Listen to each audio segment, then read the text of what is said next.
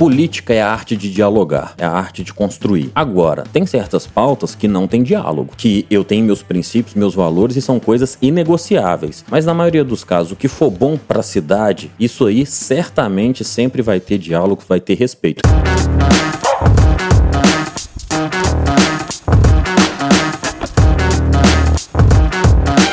Fala galera, estou hoje aqui reunido com Luiz e o Maninho. Hoje vamos bater um papo aqui sobre a Câmara de Vereadores. Sejam bem-vindos. Muito obrigado. Muito obrigado, vereador. Vamos conversar um pouco aí sobre a nossa caminhada, as curiosidades aqui de dentro da Câmara e algumas coisas que a gente foi aprendendo, né, nesse primeiro mês de casa. Primeiro, pra que vereador, Ciro? Conta pra gente, você sendo nosso vereador aqui em Belo Horizonte, pra que existe um vereador numa cidade? Bom, essa dúvida é muito comum, porque muita gente acha que o vereador ele tá aí para asfaltar a rua, colocar quebra-mola. Quem faz isso é o Poder Executivo. O vereador ele tá aqui para fiscalizar, te representar e te informar. Claro, se você estiver precisando de alguma coisa na sua rua, na sua casa, o vereador ele pode ser a ponte para pedir, para pressionar o executivo para realizar aquela obra. É o que a gente viu durante a campanha, né, Maninho? Inclusive na rede social que tem de mensagem pedindo para asfaltar a rua não é brincadeira. Com certeza, a gente sabe que isso é um, um pedido do povo, é uma necessidade da cidade é, e fazer essa ponte junto com a prefeitura é um papel muito importante aqui dentro da Câmara. O pessoal às vezes pensa, né, que é uma atribuição direta do vereador, mas na verdade existem as atribuições diretas, né, inclusive dentro da nossa legislação que fala que o vereador tá aí para fazer algo específico, que no caso é a fiscalização do poder executivo. Exatamente. O vereador, ele vai acompanhar de perto as ações do poder executivo. No caso aqui de Belo Horizonte, né, na Câmara Municipal, acompanhar o que, que o prefeito está fazendo, quais são as ações que ele está tendo sobre a cidade, quem ele contratou, quantos milhões ele gastou com algum contrato. Então a gente está aqui para verificar isso e muito mais também, que é a realização de obras. Se as obras estão andando, se não estão andando, o que está faltando aqui na cidade para ser realizado. Então essa fiscalização é como se fosse uma auditoria. A gente vai acompanhar de perto o que está sendo feito na nossa cidade. Ciro, hoje você é vereador, você sabe disso tudo. Normalmente quem está lá fora não sabe, quem não está envolvido com política. Como que foi seu estudo, sua preparação para que você tivesse conhecimento disso tudo, se preparando para a campanha e hoje no cargo de vereador?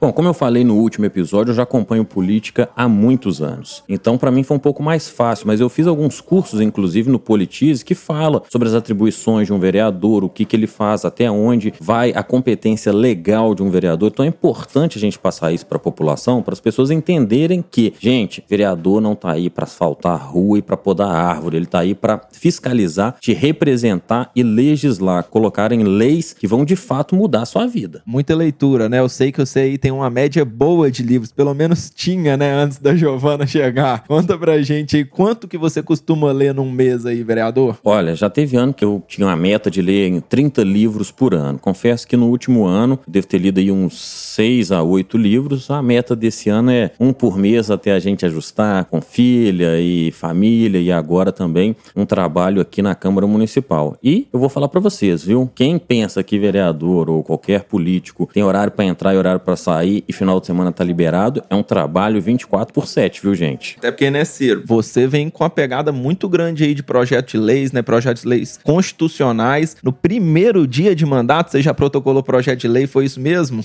É, exatamente. Eu não tô aqui a passeio, não tô aqui para brincar. Para passear, eu pego minha família e vou passear. Aqui eu tô para trabalhar, aqui eu tô para produzir. Se for para brincar, eu nem precisava de sair da minha casa. Então, o que que acontece? Esses projetos de lei são projetos de leis que são relevantes para nossa cidade e que de fato a gente consegue entregar para a população. Porque o que tem de projeto de lei lixo que entra aqui dentro, que não serve para nada, que só serve para dar pauta e não tem resolução, isso aí chega a ser piada e isso é ruim para a Câmara Municipal, porque a gente fica mal visto e muitas vezes fala: "Ah, o político não faz nada, ele não resolve nada". Por quê? Porque tem os charlatões da política que usam isso como plataforma. Agora, comigo não. Meu projeto ele tem constitucionalidade, ele tem legalidade para passar. Nunca vou apresentar alguma coisa lixo para nossa cidade. É isso aí, esse é o nosso vereador mostrando aqui que veio. Além desses projetos de lei que já protocolou desde o primeiro dia de mandato, o vereador também tem algumas funções, né, nesse diálogo com a prefeitura, que são os ofícios, que a nossa equipe já fez muito também, né? Acho que em 30 dias de mandato, maninho, acho que a gente já tá com mais de 40 ofícios protocolados, muito nesse diálogo, né, Ciro, de tentar trazer para a população a demanda que ele precisa dentro da sua regional. É, na realidade o ofício é o que que é? Você que tá me escutando aí, se tem um problema na sua rua, se tem um problema problema aí no seu bairro, você manda para mim qual que é esse problema e a gente vai fazer um ofício pedindo à prefeitura a resolução e nós vamos acompanhar essa resolução. Muitas vezes a prefeitura ela pode dar ou pode não dar, mas é importante que a gente acompanhe. E se ela não resolver, ela tem que justificar, tá, gente? Porque a gente paga imposto, a gente trabalha duro para ter uma cidade melhor e não é barato. Você que tá me escutando aí, você sabe o tanto que é caro a gente viver no Brasil. Então a gente precisa de um país de qualidade. Agora, gente, é demanda da sua região, da cidade de Belo Horizonte, porque o que tem de gente pedindo pro vereador demanda da vida pessoal não tá escrito, né? O que que acontece com a população que acha que às vezes o político tem que resolver o problema pessoal, né, vereador? E, e na verdade a gente tá aqui para servir a cidade, resolver uma demanda que seja da cidade, né, e não da vida particular de ninguém.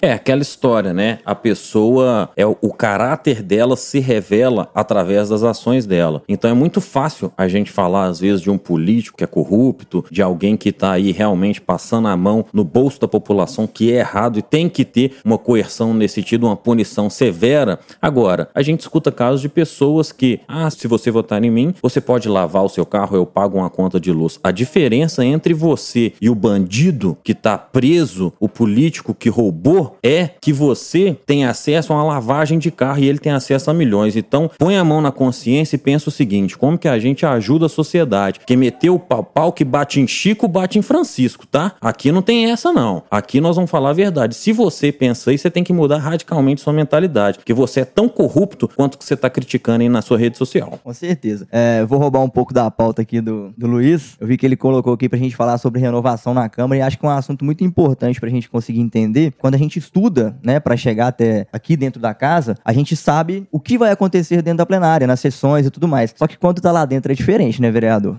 É, na realidade, a famosa articulação. A gente recebe a pauta geralmente um dia antes, ou até seis horas antes, pelo regimento interno. Só que muitas vezes aquilo ali no plenário muda. Às vezes pode entrar uma emenda, então o projeto ele vai ter que passar na casa toda de novo. Ou a pessoa que entrou com o projeto retira a assinatura, então aquele projeto de lei ou aquela pauta ela cai também. Ou tem alguma diferença ideológica que a gente às vezes não tinha percebido, e aí cada um de acordo com seus pensamentos ali, com as suas bandeiras, podem mudar o voto também. Então há muito essa interlocução, essa articulação política no plenário. Eu acho que é muito interessante também a gente poder falar pra galera que tá escutando, porque muita gente, né, somos 41 vereadores dentro da Câmara, né, temos 41 pessoas trabalhando em prol da cidade. Então muitas das vezes as pessoas pensam, pô, a direita não conversa com a esquerda, o centro não conversa com a esquerda, o centro não conversa com a direita. E aqui dentro é muito importante a gente ter essa dualidade entre as partes, porque a esquerda conversa com a direita, porque o interesse é a cidade. Então eu queria que você falasse um pouco assim da relação com os vereadores em si, porque a gente vê aqui na- no dia a dia, né, que muitas das vezes quando chega um projeto, chega alguma coisa, os vereadores vão nos gabinetes, conversando com os vereadores, tentando entender o que, que acontece, o que, que pode ser né, melhor para a cidade. Eu acho que é legal a gente conversar disso pro pessoal entender que não é um contra o outro aqui. Muito pelo contrário, todo mundo trabalha em conjunto para Belo Horizonte. É, o que que acontece? Política é a arte de dialogar, é a arte de construir. Enquanto um político quer o bem da cidade, o bem do país, você precisa dialogar. Agora, tem certas pautas que não tem diálogo, que eu tenho meus princípios, meus valores e são coisas inegociáveis. Mas na maioria dos casos, o que for bom para a cidade como um todo, isso aí certamente sempre vai ter diálogo, vai ter respeito. Isso é importantíssimo. Agora, tem pautas ideológicas aqui que realmente a gente vai bater de frente e a gente não vai arredar o pé por causa de que alguém pensa diferente ou tem uma ideologia diferente. Aqui não. E o Maninho falou dessa renovação, né? Qual foi o recado que você entendeu que a população deu na urna nessa última votação aqui em BH? Por que, que você acha que tanto vereador que estava na casa não foi reeleito e a gente teve uma renovação histórica aqui em Belo Horizonte?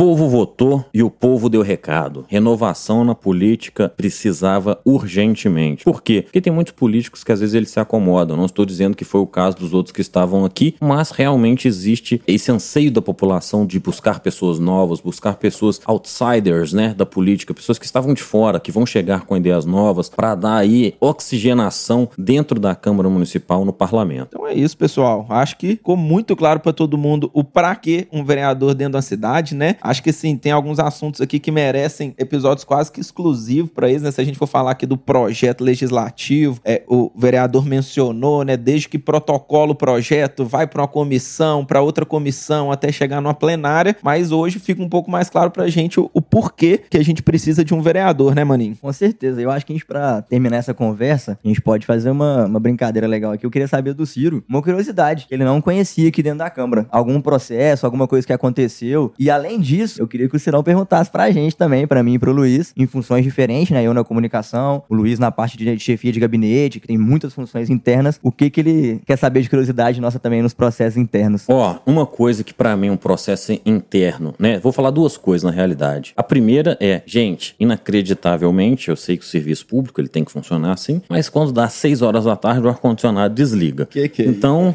eu vou trazer o meu ventiladorzinho de mesa, porque muitas vezes eu trabalho até mais tarde. Eu não vou deixar de trabalhar por causa de ar-condicionado. E a segunda questão é, são os procedimentos e processos internos, né? Que tem aqui dentro da casa, que muitas vezes a gente tem que se inteirar ou há uma mudança na regulamentação. Então, são processos que às vezes demoram muito mais do que na iniciativa privada. Por mais que a gente já sabia, quando você sente na pele é diferente. Mas nós estamos preparados, nós já estamos atuando muito forte, mas essas são duas curiosidades. E agora eu volto à pergunta: o que que para vocês, o que que vocês tinham imaginado? O Maninho já trabalhou com um vereador aqui na Câmara Municipal, o Luiz até então trabalhou na campanha da ex-deputada Glaucia Brandão. Inclusive, alô Glaucia, um abraço para você, viu? Conta para mim qual foi a maior novidade que você sentiu aqui. Ah, eu acho que vai muito nessa linha aí do ar-condicionado também, né? Eu também venho da iniciativa privada, né? Dentro do escritório de advocacia. E nós estamos aqui hoje, 40 dias de mandato. Cara, você não, não consegue reger um mandato sem papel, sem caneta, lápis e, e qualquer requerimento que eu fiz aqui no, nos dias iniciais, em 40 dias eles não foram atendidos, né? Então a gente acaba tendo que é, ir atrás de, dessas demandas de maneira própria. Por quê? Porque o mandato não pode parar, nós não estamos aqui de férias, a gente assumiu agora, tem muita coisa para ser feita na nossa cidade, tem muita coisa que a gente precisa é, de caminhar com a velocidade mais rápida e que até nisso, né, o vereador inclusive está em algumas comissões para discutir, né, é, esse processo lento de algumas coisas internas, porque a gente realmente, para a cidade avançar, os processos internos aqui, eles precisam de ser mais